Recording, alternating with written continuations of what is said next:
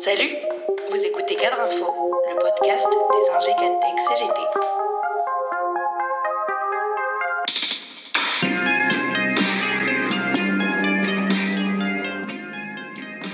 Ce que révèle cette pandémie, c'est qu'il y a des biens et des services qui doivent être placés en dehors des lois du marché, assurait Emmanuel Macron le 12 mars 2020, alors que les citoyens applaudissaient les soignants à 20 heures tapantes. Depuis, le Ségur de la santé est passé par là, laissant nombre de personnels dans l'insatisfaction et la colère.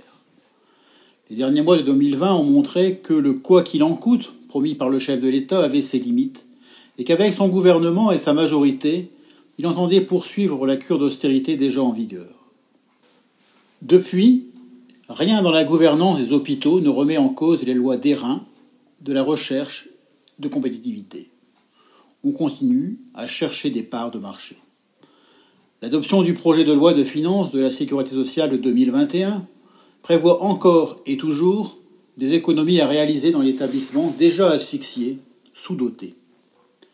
L'objectif national des dépenses d'assurance maladie est toujours à un niveau insuffisant pour financer les besoins réels de la population.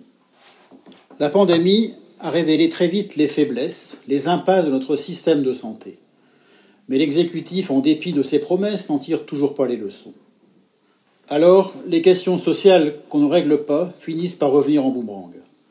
Il en va, ainsi du Ségur de la santé, dont on va reparler ces prochains jours. Non pas qu'Olivier Véran remette le couvert en ouvrant de nouvelles négociations, mais parce qu'au contraire, ce sont les personnels qui se sentent à raison oubliés, et surtout oubliés au féminin pluriel, qui vont à nouveau se mobiliser. Après une journée d'action le 15 décembre, marquée par une grande manifestation à Paris, le 21 janvier prochain s'annonce en effet une nouvelle journée de grève et de mobilisation dans les établissements, services de santé, de l'enfance, de la psychiatrie, du handicap, de la prise en charge des personnes âgées, à l'appel de la CGT et de Sud. Dans ces champs du médico-social, très largement féminisés et souvent qualifiés, l'insatisfaction salariale n'est pas récente, mais elle a été décuplée par l'année que nous venons de vivre avec la pandémie. En première ligne, comme les soignants des unités Covid, ces travailleurs du quart, ces travailleurs et travailleuses du soin sont pourtant les oubliés du Ségur de la santé.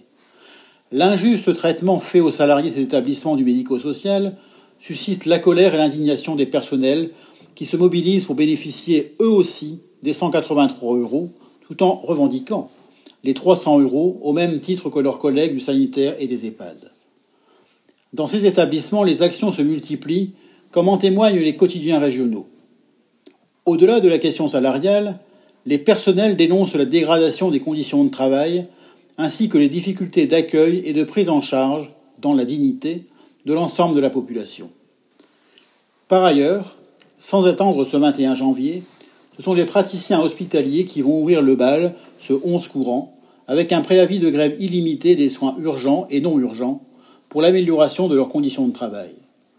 Les urgentistes dénoncent notamment les modifications d'échelon à la suite du Ségur de la santé et les revalorisations inégales de reclassement des praticiens hospitaliers. Si ce n'est pas encore un vaccin, ces mobilisations sont au moins une bonne piqûre de rappel.